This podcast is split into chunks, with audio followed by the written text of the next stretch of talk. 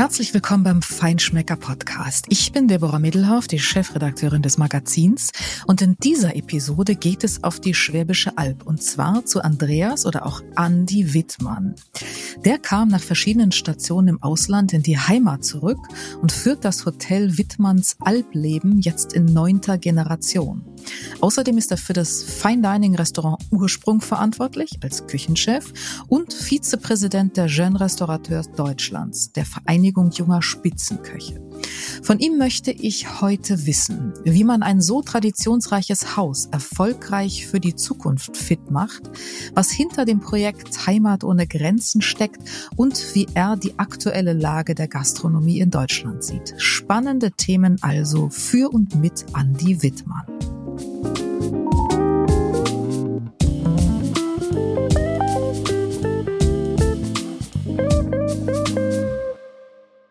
Herzlich willkommen, lieber Andi, Andi Wittmann. Wie schön, dass wir beide heute diese Podcast-Episode zusammen machen. Hallo Deborah, ich freue mich auch sehr. Guten Morgen, hallo. Das neue Jahr 2024 ist ja noch jung. Ähm, ich wünsche dir jetzt kein Gutes mehr, weil es ist äh, schon ein paar Tage alt, aber trotzdem, so zu Beginn eines Jahres, hast du Vorsätze gehabt oder hast Vorsätze für dieses Jahr? Nachdem ich mir für das Jahr 2023 äh, riesige Vorsätze genommen habe ähm, und die sich leider nicht bewahrheiten konnten, habe ich mir für dieses Jahr einfach nur gewünscht, ähm, ja, dass es eigentlich alles ein bisschen normaler wird wieder. Das war so mein Vorsatz für dieses Jahr, aber ich war noch nie ein großer Silvester-Fan von diesem Jahreswechsel und werde es wahrscheinlich auch nie werden. Ähm, aber natürlich nimmt man sich was vor für ein Jahr, ob das ähm, im Geschäftlichen ist oder privat, aber ähm, das sind nicht die klassischen Vorsätze, sondern einfach, dass es vielleicht in beiden Bereichen ein bisschen ruhiger wird dieses Jahr. Das kenne ich. Ich mir geht's genauso. Ich bin auch nicht äh, so die großen Dinge, sondern ich bin eher so, ich sage immer spontan konsequent. Also äh, unterjährig dann in in der äh, Situation entscheiden und dann aber auch konsequent durchziehen. So bist du auch so diszipliniert oder eher so hm? hm phasenweise. Also ähm, ist tatsächlich phasenweise. Ich glaube, das kennt jeder. Aber ich denke, es ist immer wichtig, dass man sich natürlich schon dann Ziele steckt in, in allgemeinem Leben und aber vielleicht auch die Ziele sich steckt in dem Wissen, dass der Weg dorthin dann immer ein bisschen schwierig ist und dass es da auch Rückschläge gibt, ob das das ist, wenn man sich vornimmt, ein bisschen mehr Sport zu machen oder vielleicht ein bisschen mehr Freizeit zu haben. Ähm, man darf auch sich selber nicht da gleich überfordern. Das stimmt. Lieber Andi, du bist äh, oder du lebst in der neunten Generation schwäbische Gastlichkeit und zwar in Königsborn-Zang. Das ist das östliche Ende der Schwäbischen Alb, das muss man mal sagen, weil das kennt vielleicht nicht jeder so. Und äh, du hast äh, bist dort nicht immer gewesen. Du bist dort zwar ja groß geworden, aber du bist auch unterwegs und in der Welt gewesen und bist 2015 zurückgekommen in den elterlichen Betrieb, in das Haus, was ihr eben schon sehr, sehr lange, ich glaube ungefähr 200 Jahre, ja. ähm, in Familienhand führt. Und du warst äh, in Neuseeland und wirklich, wirklich unterwegs und hast dann den Betrieb übernommen. Wenn man da zurückkommt, nach so einer Zeit mit so vielen Eindrücken und so weit weg war und dann einen traditionsreichen schwäbischen Gasthof übernimmt, dann hat man den Kopf wahrscheinlich voller Ideen, tausend Dinge schwirren einem darum und äh, man tut wahrscheinlich gut daran, wenn man die nicht gleich alle der Familie zu Hause auf den Tisch legt, oder? Wie geht das? Wie, wie macht man sowas? Was macht man da als erstes und was macht man vor allen Dingen auch am besten nicht? Ähm, ja, vor acht Jahren oder fast ja achteinhalb Jahren, jetzt hätte ich vielleicht das wissen sollen, was ich gerade gesagt habe, dass man sich Ziele, dass man sich Ziele nimmt in dem Bewusstsein, dass man nicht alles auf einmal erreichen kann. Ähm, natürlich kommt man nach Hause und vielleicht einfach kurz, damit man weiß, ähm, wie das damals war. Wir waren natürlich ein Landgasthof, aber meine Eltern haben eigentlich in der ersten Vollgeneration Gastronomie, das heißt davor war immer noch Landwirtschaft mit dabei wirklich schon was aufgebaut. Das heißt, wir haben nicht irgendwie bei Null angefangen, ähm, sondern wir hatten schon viele Möglichkeiten. Wir haben eine Kochschule schon gehabt, ein Catering. Ähm, meine Eltern haben 2013 die Chalets gebaut. Also wir haben eine sehr, sehr gute Basis gehabt, eine sehr, sehr gute Hardware auch schon gehabt. Und natürlich kommt man dann einfach mit, mit große Ziele. Ich habe das große Glück, natürlich auch eine Frau an meiner Seite zu haben, ähm, die das genauso lebt wie ich. Ja. Und wir haben dann einfach angefangen und ja, ähm, haben damals schon eigentlich die Karten gleich auf den Tisch gelegt, haben damals schon gesagt, wohin die Reise gehen soll, nämlich ganz klar in die ähm, Genussrichtung. Wir sind eigentlich eine Region trotz aller Ländlichkeit, die sehr von Industrie geprägt ist. Wir haben große Weltmarktführer um uns herum. Ähm, und der Tourismus, die Privathotellerie eigentlich eher so ein bisschen ja vernachlässigt wurde.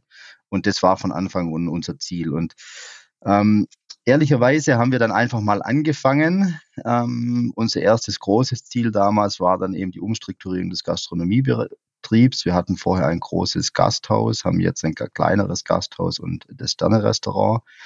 Aber jetzt im Nachhinein kann ich sagen, ähm, ich glaube, was extrem wichtig ist und was sich auch allen, die irgendwann mal einen Betrieb übernehmen wollen oder übergeben müssen, ähm, man muss sich vorher, so gut es einfach geht, Gedanken machen um die junge Generation und natürlich auch um die Generation, die dann irgendwann mal abtritt. Weil das ist ähm, einfach eine Hauptschwierigkeit, dass da immer jung und alt zusammenpassen. Ähm, man macht sich bei so Übergaben immer sehr viel Gedanken, wie geht das Geschäft weiter? Was denken die Gäste? Ähm, welche Felder will man sicher arbeiten. Aber das ist irgendwo gefühlt, muss ich mittlerweile sagen, fast zweitrangig. Ja, es geht um die junge Generation, es geht um die, sage ich jetzt, alte Generation und dann geht es natürlich ganz viel ums Team. Ja, es geht um die Mitarbeiter, weil das sind letztendlich diejenigen, die das Ganze mittragen müssen.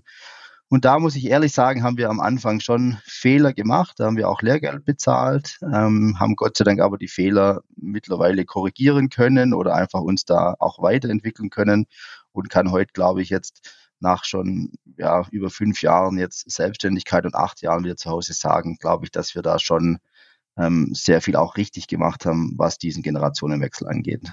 Also der Erfolg spricht ja für euch, gar keine Frage. Ihr seid ein, ein extrem erfolgreiches und wirklich auch sehr beliebtes Haus. Ihr habt wahnsinnig viele Stammgäste, ihr habt neue Gäste gewonnen. Aber was ist denn so in der Rückschau für dich in diesem ähm, Kontext die größte Herausforderung gewesen, wenn du sagst, man muss auch die Generation miteinander mitnehmen? Hm, ich glaub, als Rat jetzt, also wenn, ja. wenn du es jetzt sozusagen konstruktiv als Rat auch ähm, formulieren würdest. Ich glaube, was man nicht unterschätzen darf, ist, wir Jungen, die nach Hause kommen, wir kommen so im vollen Flow. Wir haben uns dann meistens unsere Wanderjahre gehabt. Wir sind am Zahn der Zeit. Wir haben unser Netzwerk uns aufgebaut, so wie das bei mir dann relativ schnell auch mit dem Restaurateur war.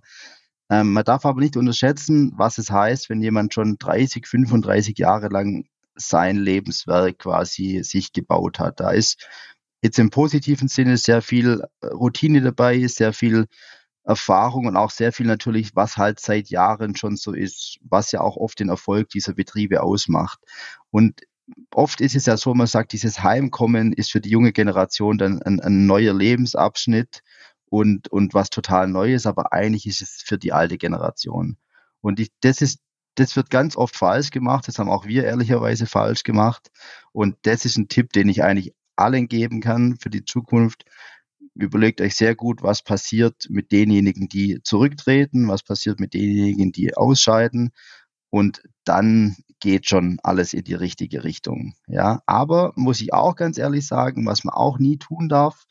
Ähm, und das ist halt dann manchmal auch nicht so einfach. Man darf bei allem nicht sich selber verlieren, ja, ähm, weil da kommt so viel auf einen zu, was man halt einfach, wenn man nicht schon in der absoluten Führungsposition irgendwo war und es war fast niemand, ähm, der jung nach Hause kommt, ähm, Unternehmer zu sein, wirklich der Chef zu sein, das ist halt eine ganz andere Nummer wie irgendwo Sous-Chef oder vielleicht sogar Küchenchef dann zu sein. Das ist halt was ganz anderes. Und dann muss man auch ehrlich sagen, es kommt halt dazu, dass wir uns in unserer Branche, in der Gastronomie, vielleicht sogar ja gesellschaftlich, gerade in einem riesigen Umbruch befinden. Und Gastronomie ist natürlich Gesellschaft pur. Ähm, das heißt, das kommt natürlich schon auch in die letzten Jahre dazu, das ganze Thema, sowohl wie die Mitarbeiter wie auch die Gästeentwicklung, die natürlich da auch vieles einfach, ja, jetzt nicht gerade einfacher machen, sagen wir es mal so. Mhm. Ihr seid dann äh, neue Wege gegangen und das Restaurant äh, Fine Dining, äh, was du ja schon nanntest, heißt Ursprung. Und das nicht ohne Grund. Warum Ursprung? Ähm, es hat eigentlich drei Gründe. Also der erste Grund, ganz einfach erklärt, ist, es ist der älteste Teil des Hauses. Also dort, wo sich jetzt unser Gourmet-Restaurant befindet, oder ja, Fine Dining Restaurant, Feinschmecker Restaurant, wir wissen es manchmal selber nicht so genau, wie wir sagen sollen, ist tatsächlich die älteste Wirtsstube des Hauses. Das war der, der Ursprung des Löwens ähm, damals. Also dort, wo jetzt quasi ein runder Tisch im Restaurant sich befindet, war bis vor kurzem oder bis 2017 der Stammtisch von uns. Da ist, sind alle Generationen, auch ich noch, bis wir acht, also bis ich acht Jahre alt war, hatten wir quasi nur eine Schlafwohnung. Das heißt, die ersten acht Jahre meines Lebens habe ich in der Wirtschaft gefrühstückt, Mittag gegessen, Hausaufgaben gemacht. Ähm, und das war genau in dem Raum. Ja, da haben wir Weihnachten gefeiert und, und, und. Und deswegen war es dann irgendwann naheliegend. Man hatte da tausend Gedanken. Und dann ist das ein Grund. Der zweite Grund ist eben, dass wir wirklich auch ja, ich will jetzt nicht sagen zurück zu den Ursprüngen, weil wir machen keine Museumsküche, ähm, sondern einfach vielleicht Dinge mal wieder hinterfragen, muss alles so sein. Und ich finde eben eine landwirtschaftlich geprägte Küche, eine erzeugergeprägte Küche hat halt was sehr Ursprüngliches, weil das einfach oft, ich will jetzt nur mal ein Beispiel nennen, Dry Aging, ja. Ähm, mein Großvater ist Metzgermeister, wo ich damit angefangen habe, wieder hat er gesagt, naja, Junge, das haben wir früher, gab es nichts anderes, wo es noch keine Vakuumiergeräte gab, ja. Und auch dieses ganze Thema rund um Fermentation hat ja was sehr Ursprüngliches eigentlich. Und das Dritte, was es war, und das finde ich eigentlich das Schönste, ist, dass wir halt auch wollten, dass wir quasi wirklich unsere Ursprünge, ähm, meine Frau ist Tirol, aber natürlich vor allem meine Heimat, die, die Schwäbische Alb, ich wollte immer was machen, was meine Heimat repräsentiert, was meinen Ursprung repräsentiert. Ich wollte nicht das äh, 500. Gourmet-Restaurant werden. Das war nie mein Anspruch, sondern ich wollte, dass wenn die Leute rausgehen, vor allem diejenigen, die uns nicht kennen, ein bisschen mehr von meiner Heimat verstehen und vielleicht sogar dann zurück nach Köln, Hamburg oder Berlin fahren und sagen, Mensch, äh, auf der Schwäbischen Alb gibt es doch auch noch was anderes wie das, was wir eigentlich dachten. Und das, das waren die drei Dinge, warum wir dann relativ schnell auf den Namen Ursprung kamen. Gibt es zu viele x-beliebige Gourmet-Restaurants? Hm, ich bin da ein bisschen hin und her. Das ist eine gemeine gerissen. Frage, ich ja. weiß.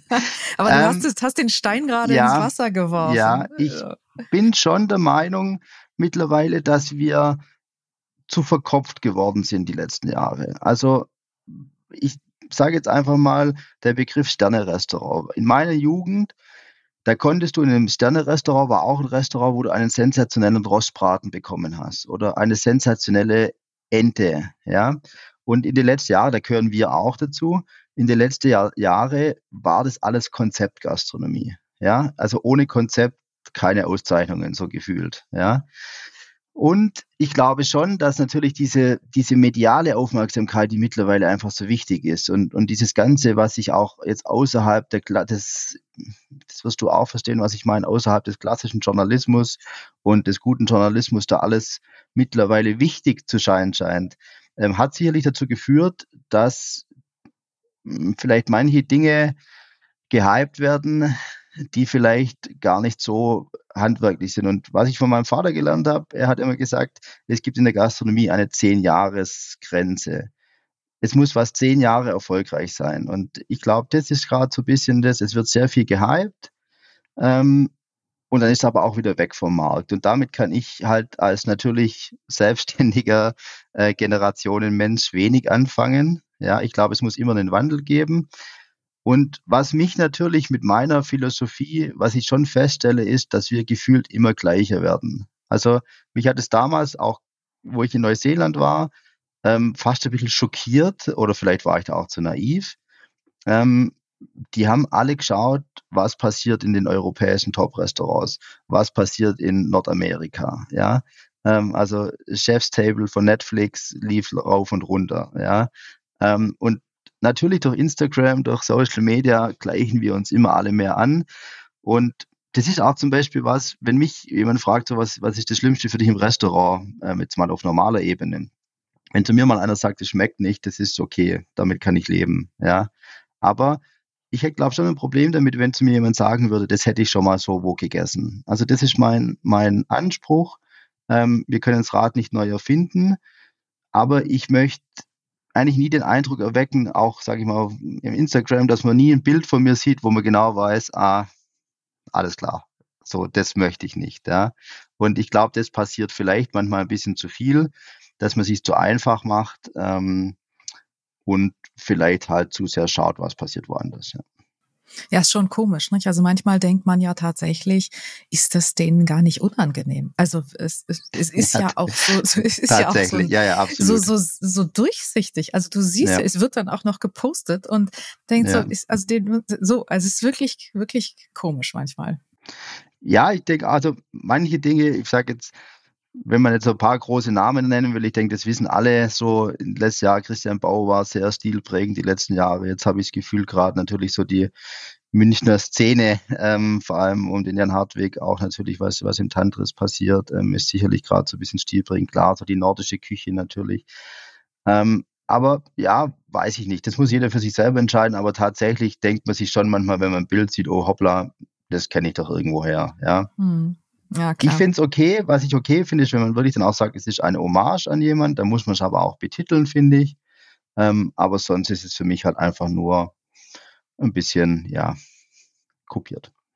Die nordische Küche hat dich aber auch ein bisschen geprägt. Ähm, ja, also wie gesagt, die Idee der nordischen Küche, diese Idee einfach mit seiner Heimat, mit seinem Umfeld zu arbeiten, das ist das, was mich halt fasziniert hat. Ich war schon immer ein großes Skandinavien-Fan. Wir waren als Kind, ähm, mein, mein Vater, meine Eltern haben einen großen Bezug nach Schweden, auch übers Kochen. Ähm, es ist ja jetzt dann aktuell wieder die Olympiade der Köche in Stuttgart und mein Vater war in diesem Wettbewerbskochen früher sehr aktiv und dadurch ähm, waren wir auch viel in Skandinavien.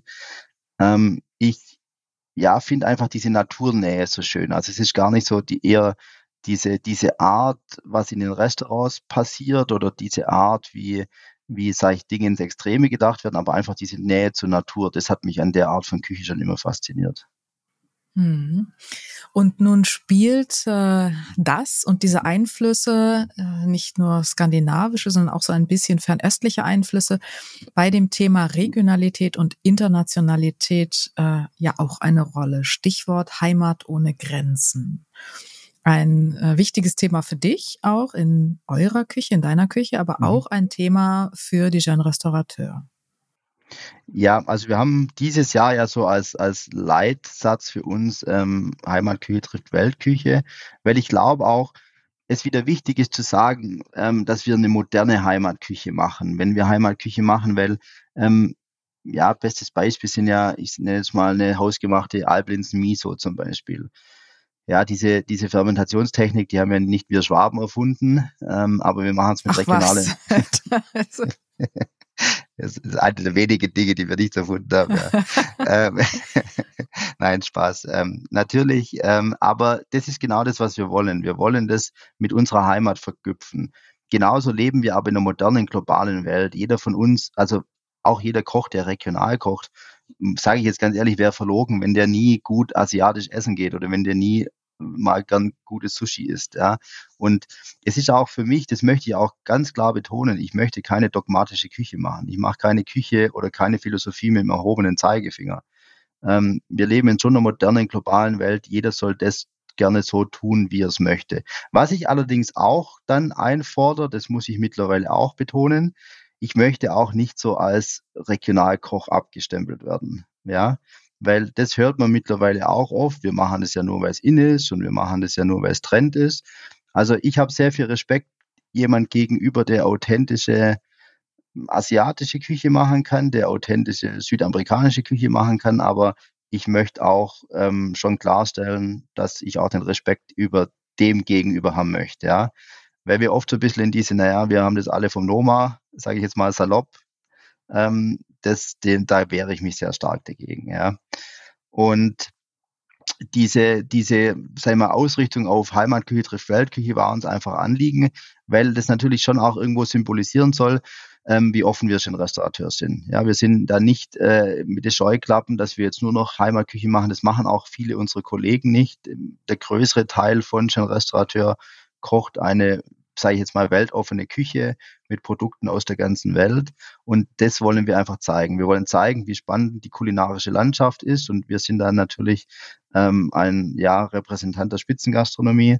Und wir wollen auch zeigen, dass beides auch parallel geht, dass sich das niemals ausschließt. Ja, und ich glaube, das ist natürlich auch ein bisschen was, was jetzt gerade über das reine Leben in der Küche hinausgeht, sondern das betrifft natürlich auch unsere Restaurants, ähm, unsere Teams, ähm, dass wir einfach zeigen wollen, dass Heimat und weltoffen immer gut zueinander passen können. Ich glaube, das ist in der aktuellen Lage auch sehr wichtig, das zu betonen.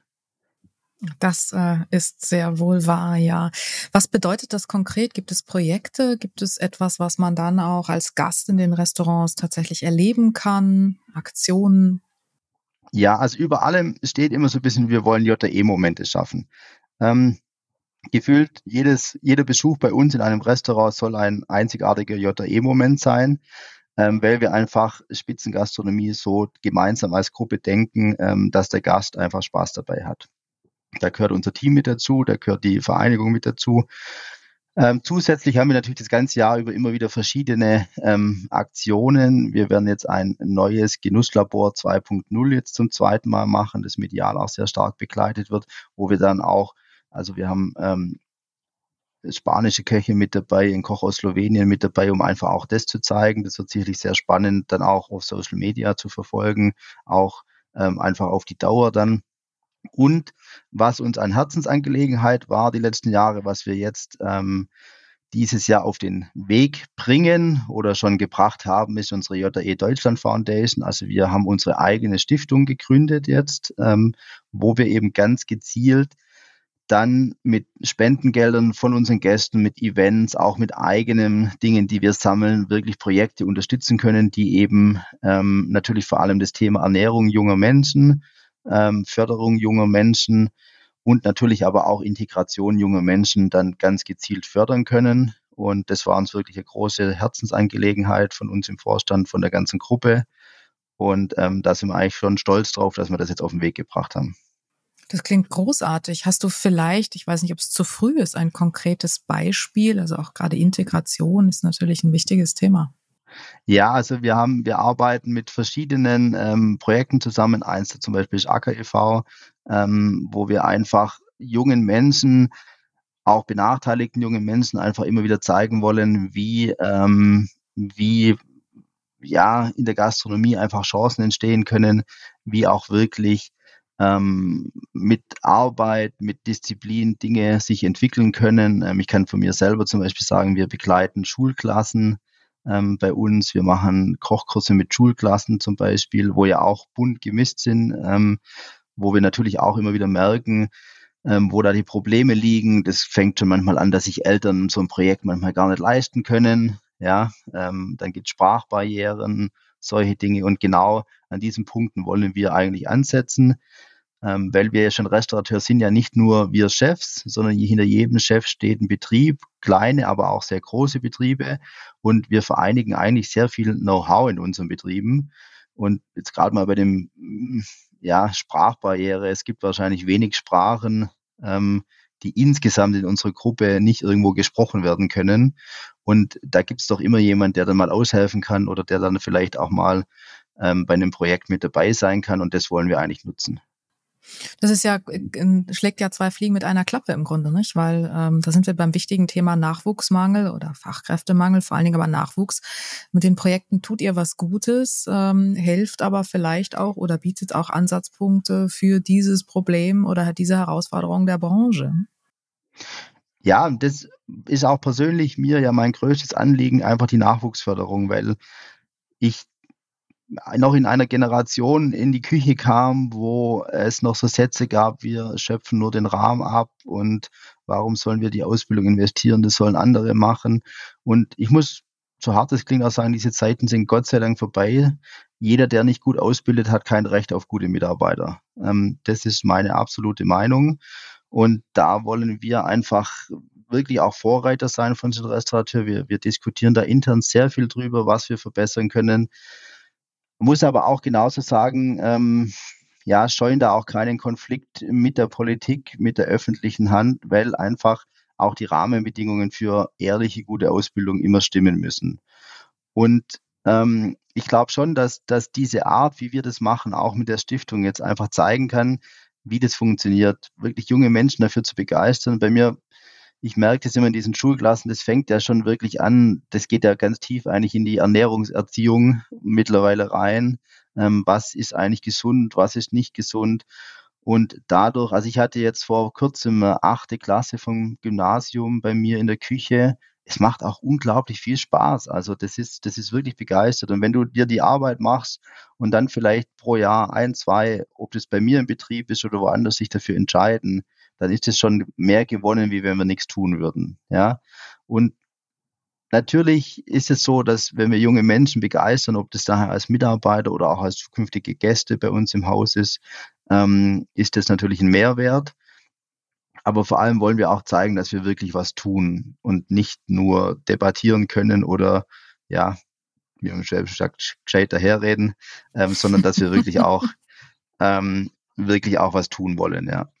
Mm, ja, das, äh, das ist großartig. Das macht ihr auch sehr konsequent und äh, auch sehr erfolgreich. Ähm, du hast ein Projekt genannt und äh, es gibt, glaube ich, bei dir noch ein Projekt, das äh, trägt den Titel Genussbewusst. Ja, das ist ein, eins dieser Projekte, wenn du dich an den ich Anfang. Das ist ein tolles Wort, also genussbewusst. Ja. Ich, ich, ich bin ja, ich bin ja, jetzt sage ich was ganz Furchtbares, jetzt kriege ich wahrscheinlich große Schelte dafür. Ich kann Achtsamkeit nicht mehr hören. Ähm, aber genussbewusst finde ich ein tolles, einen tollen Namen. Das ist schön, ja. Ähm, muss ich vielleicht ganz kurz ausholen. Ähm, ich habe ja am Anfang gesagt, man nimmt sich Dinge vor und darf nicht enttäuscht sein, ähm, von Anfang an zu wissen, dass nicht immer alles so funktioniert, wie man sich wünscht. Ähm, genussbewusst ist einfach die Idee dahinter, dass was was bedeutet denn Essen eigentlich? Was warum essen wir? Ähm, wo kommt das alles her? Und natürlich meine Philosophie, auch so wie ich aufgewachsen bin, war einfach immer klar. Ähm, es geht um ehrliche, echte Lebensmittel. Es geht darum, wo kommt was her? Ähm, wie wird was erzeugt? Es geht um Wertschöpfung. Und irgendwann mal, das war bei mir schon in der Berufsschule habe ich mit einem sehr guten Freund zusammen damals eine kleine Firma gegründet, die hieß Landbewusst. Ähm, das war unser erster Name, wo wir eben vor, ja, jetzt mittlerweile ja schon 17 Jahren fast, diese Idee hatten. Heute sage ich zu immer Spaß, immer wenn wir damals gewusst hätten, was ein Startup ist, dann wären wir heute sehr reich mit der Idee, weil wir damals eben genau diese Idee hatten, ähm, regionale Netzwerke zu schaffen, kleine Bauern, die tolle Produkte haben, aber nicht wissen, wie Vermarktung geht, einfach mit dem Endkunde, mit der Gastronomie in Verbindung zu bringen und den, sage ich mal, das ganzheitlich zu sehen. Wir haben damals mit Ärzten, mit Physiotherapeuten schon zusammengearbeitet, um einfach auch das Ernährungsphysiologische damit reinzubringen, um auch den Leuten zu erklären, so eine Tomate im Sommer vom Bauer hier hat halt nicht nur, weil sie regional ist, sondern auch ganz andere Vorteile im Vergleich zu irgendwas gespritztem aus dem ja, Gewächshaus.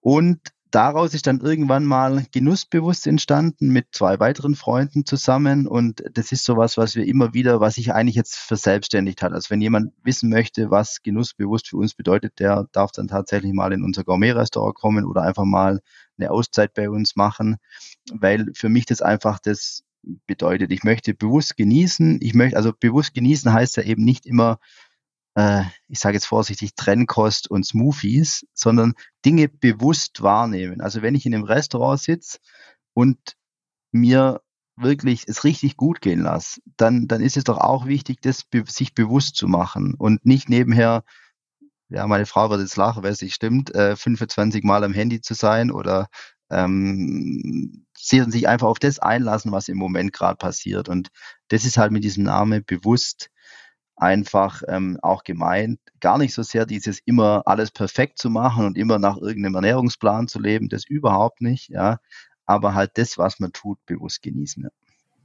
Eben für den Moment offen zu sein nicht? und ja, im und Jetzt ja auch, auch zu sein und zu genießen. Genau, das, was wir eben auch mit unseren JE-Momenten immer wieder sagen, das ist genau, das kommt in unsere Häuser, egal wo, äh, genießt es und ja, es ist ja auch immer so ein bisschen diese Auszeit vom Alltag, klingt ja auch sehr abgedroschen, aber im Endeffekt ist es ja genau das. Ähm, man muss sich auch vergegenwärtigen, das ist ja eigentlich das, was Gastronomie und Spitzengastronomie ausmacht. Ähm, das ist ein Mehrwert, den man sich leisten möchte, den man sich gönnen möchte und wir sollen, wir wollen dafür sorgen, dass das einfach dann auch ein Erlebnis ist. Es ist etwas eben ganz besonders Wertvolles und wertvoll bedeutet eben auch, wenn man äh, es wirklich genießen äh, möchte, dann muss man es auch wertschätzen auf eine Weise. Ja, klar, das, das kommt dazu. Ich meine, es ist, jeder hat da seine Interessen, jeder hat das, was er gerne machen möchte. Aber es ist natürlich jetzt aus meiner sehr subjektiven Meinung, Essen ist halt was sehr Wichtiges. Ich meine, das ist unser Körper, das ist unsere Basis, das ist unser Leben, jetzt mal extrem gesagt. Und da fehlt mir natürlich dann manchmal schon so ein bisschen das Verständnis dafür, ähm, dass man das eigentlich so als trivial ansieht oder so als Nebensächlichkeit ansieht, was ich mir da eigentlich denn alles so zuführe. Ja. Und man sieht ja immer wieder dann gewisse Trends, die da so kommen und, und was es da jetzt alles gibt und auch mit was alles gemessen werden kann, ob da jetzt im Körper gerade alles richtig läuft, ja. Ähm, und vielleicht wäre es manchmal gescheiter, man wird einfach mal was Gutes essen. So wäre ja vielleicht auch mal ein Ansatz. Ganz genau. Ja. Und äh, nicht überlegen, was man weglässt, sondern gute ja. Dinge, wie du gesagt hast, auch ehrliche, ehrlich, also gute, authentische äh, Produkte, einfache Produkte. Da kann nicht viel falsch. Ja, ich habe neulich mal salopp gesagt, statt der Äpfel an der Hand einfach mal wieder einen Apfel essen, wäre auch okay, aber ähm, ist natürlich jetzt sehr, plak sehr plakativ gesagt, das weiß ich schon, ja. Ja, aber es ist, es ist ja was Wahres dran. Ja. Wir haben äh, am Anfang über das, dieses Jahr gesprochen. Du hast, äh, wir haben über das Thema Nachwuchssorgen äh, oder das Nachwuchsthema Personal gesprochen. Ähm, was sind äh, darüber hinaus noch? Was ist für euch, ähm, für dich und die Kollegen sozusagen auch noch das Thema in diesem Jahr? Was, was ist so die Herausforderung, die es noch zu bewältigen gilt? Also natürlich ist es für unsere Branche einfach schon die Frage, wo geht die Reise hin? Ich glaube, das stellen sich gerade viele so ein bisschen. Aber wir hatten jetzt ja im letzten Jahr sehr viele politische Diskussionen auch um das Thema Mehrwertsteuer, wobei das halt nicht mehr isoliert zu betrachten ist. Wir haben eben dieses ja fast schon Unwort mittlerweile des Fachkräftemangels, ähm, einfach, dass uns der Nachwuchs fehlt, dass die Ausbildungszahlen jetzt zwar wieder steigen, aber natürlich im Vergleich zu, zu vor zehn Jahren natürlich trotzdem dramatisch gering sind. Ähm, und ich glaube tatsächlich, dass sich eben viele Gastronomen schon fragen, welchen Wert haben wir auch. Also, und wenn man von Gastronomie spricht, muss man natürlich immer aufpassen, Gastronomie ist sehr bunt. Ja, also alles, wo es was zum Essen gibt, ist ja gefühlt Gastronomie. Aber ich spreche jetzt einfach mal für die Gruppe der Restaurateur. Ähm, wir definieren uns ja schon mit sehr viel mehr als nur ähm, schnelles Essen, ganz eindeutig.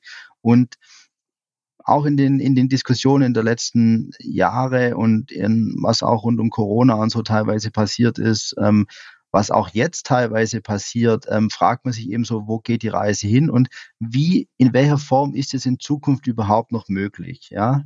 Ähm, weil, und das ist wirklich kein Gejammer, das ist kein, äh, auch kein Stammtischgerede, sondern die Rahmenbedingungen werden einfach nicht einfacher. Und wir müssen einfach äh, ja immer bessere Lösungen dafür finden. Das ist auch positiv eine Herausforderung. Das zeigt auch, wer hat es denn wirklich drauf. Aber natürlich ähm, mit jedem Betrieb, der jetzt schließt, mit jedem Betrieb, der, der sich vielleicht jetzt keinen Generationen mehr Wechsel mehr gibt, weil die Jungen sich denken, oh, in der Situation jetzt weitermachen, fallen potenzielle Ausbildungsplätze weg, fällt eine kulinarische Vielfalt in der Region weg, ja. Ähm, ich nenne mal ein ganz einfaches Beispiel. So, wir sind hier auf dem Land.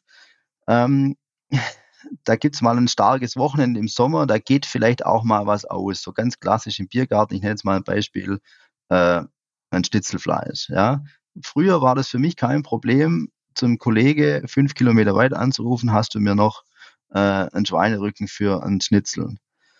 Ja, heute hm, muss ich ganz ehrlich sagen, sage ich dann manchmal lieber, okay, ähm, dann gibt's heute keins mehr, weil ich halt entweder kein Kollege mehr am Ort habe, der gerade auf hat, oder vielleicht dann es qualitativ nicht mehr so ist, wie ich mir das vorstelle. Und ähm, was eigentlich schade ist, ja. Und deswegen ist es schon so, dass sich viele gerade fragen, wo geht die Reise eigentlich hin?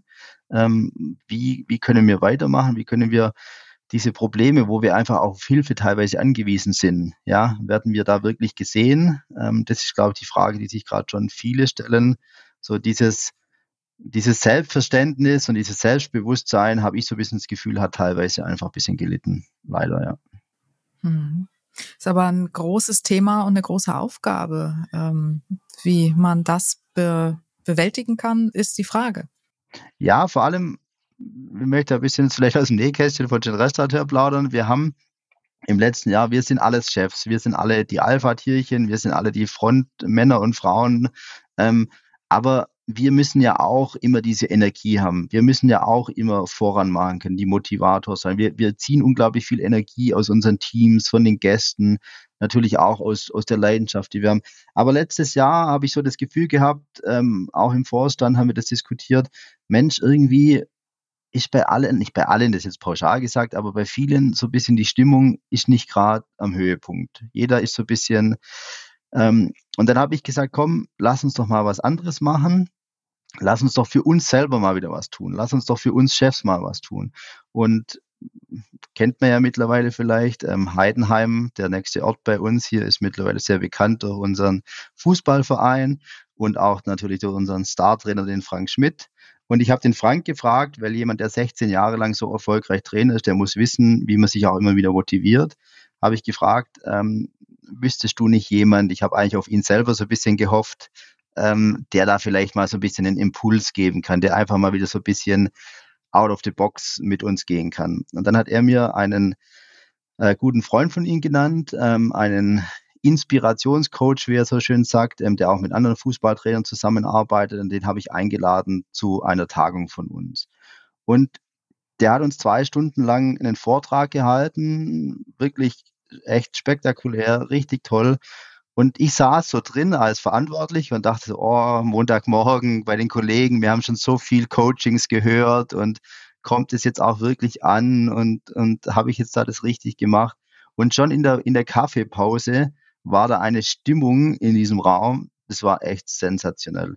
Und das hat mir natürlich auf der einen Seite auch gezeigt, ähm, was manchmal Kleinigkeiten dann wieder bewirken können. Also das ist heute noch Gesprächsthema in vielen Gesprächen mit den Kollegen, aber wo natürlich auch der Schuh wirklich drückt, nämlich genau da, dass wir halt die Aufgabe haben, uns immer wieder jeden Tag aufs Neue zu motivieren, wo man da vielleicht auch mal ganz neue Wege gehen muss und dann wieder für seinen Betrieb, für seine Mitarbeiter, aber natürlich auch für die Familie und, und, und ähm, Lösungen zu finden. Klingt äh, tatsächlich sehr, sehr inspirierend. Vielleicht verrätst du mir den Namen mal von diesem Menschen. Ja, also wenn ich Werbung mache, dann mache ich das Nein, nicht jetzt. Gerne, Später. aber ähm, ich sage dir das natürlich sehr gerne. Ähm, wirklich sehr spannend. Ja. ja. Zum Abschluss, lieber Andi, was wünschst du dir persönlich für 2024? Ich wünsche mir, dass, ähm, ja, wo fange ich jetzt an? Also ich möchte jetzt vielleicht einfach mal für meine... Keine ganze Liste. genau. ähm, ja, im Endeffekt das, was ich am Anfang schon gesagt habe. Ich wünsche mir, dass, wenn es auch ein sehr heger Wunsch ist, einfach ein bisschen Ruhe einkehrt. Ich habe das Gefühl, ähm, das ist in der Gastronomie so, das ist natürlich, wenn man es jetzt mal ganz groß will, gesellschaftlich gerade so, es ist unglaublich viel Unruhe drin. Ähm, das merken wir in ganz vielen Diskussionen. Es ist alles sehr aufgeladen. Ähm, das haben wir während der Mehrwertsteuerdiskussion gemerkt. Ähm, das beschäftigt natürlich auch die Mitarbeiter, das beschäftigt die Betriebe. Und manchmal habe ich einfach den Wunsch, dass wir vielleicht auch irgendwann mal wieder ein bisschen das sein können, was wir nämlich wirklich wollen, nämlich einfach in Anführungszeichen nur gute Gastgeber sein, gute Chefs sein, ähm, gute Unternehmer sein. Ähm, das wünsche ich mir für dieses Jahr. Ähm, ja, als Fußballfan ähm, habe ich natürlich die große Hoffnung und dann ist das vielleicht ein Wunsch für dieses Jahr, ähm, dass wieder ein kleines Sommermärchen in unserem Land passiert. Ich weiß, da werden jetzt viele grinsen, aber vielleicht kann das ein Impuls sein, ähm, um wieder, wieder was ähm, ins Rollen zu bringen. Nein, ich, wie gesagt, allen voran wünsche ich mir, dass ganz viele Gäste einfach Spaß haben an dem, was wir tun, auch was wir natürlich als schön Restaurateur tun. Ähm, ich wünsche mir, dass wirklich diese Arbeit, die ganz viele von uns leisten, vor allem auch natürlich unsere Mitarbeiter in den Betrieben, jeden Tag aufs Neue, weil das ist das, was es ausmacht, ähm, dass diese Arbeit wertgeschätzt wird, dass diese Arbeit respektiert wird, sowohl von den Gästen wie auch wirklich immer mehr bitte von öffentlicher Seite. Das ist ein großer Wunsch, ähm, dass dieses Handwerk, das wir betreiben, ähm, ja, einfach immer diese Wertschätzung verdienen, weil es ist wirklich phänomenal, das manchmal zu sehen, auch wie junge Menschen sich entwickeln bei uns in den Betrieben, was da für tolle Charaktere sind. Und das wünsche ich mir eigentlich ähm, am meisten, dass diese Arbeit, die wir machen, einfach wirklich immer sehr wertgeschätzt wird. Also vielleicht äh, in manchen Momenten ein bisschen weniger Kopf, dafür ein bisschen mehr Bauch und ein bisschen mehr Herz, dann geht's uns allen gut. Das Dank besser hätte ich es nicht sagen lieber können. Andi. Vielen Dank. Das war wieder eine Folge des Feinschmecker Podcasts. Mehr spannende Geschichten rund um Genuss und Gastronomie gibt es jeden Monat neu im Magazin und natürlich wie immer auch auf feinschmecker.de.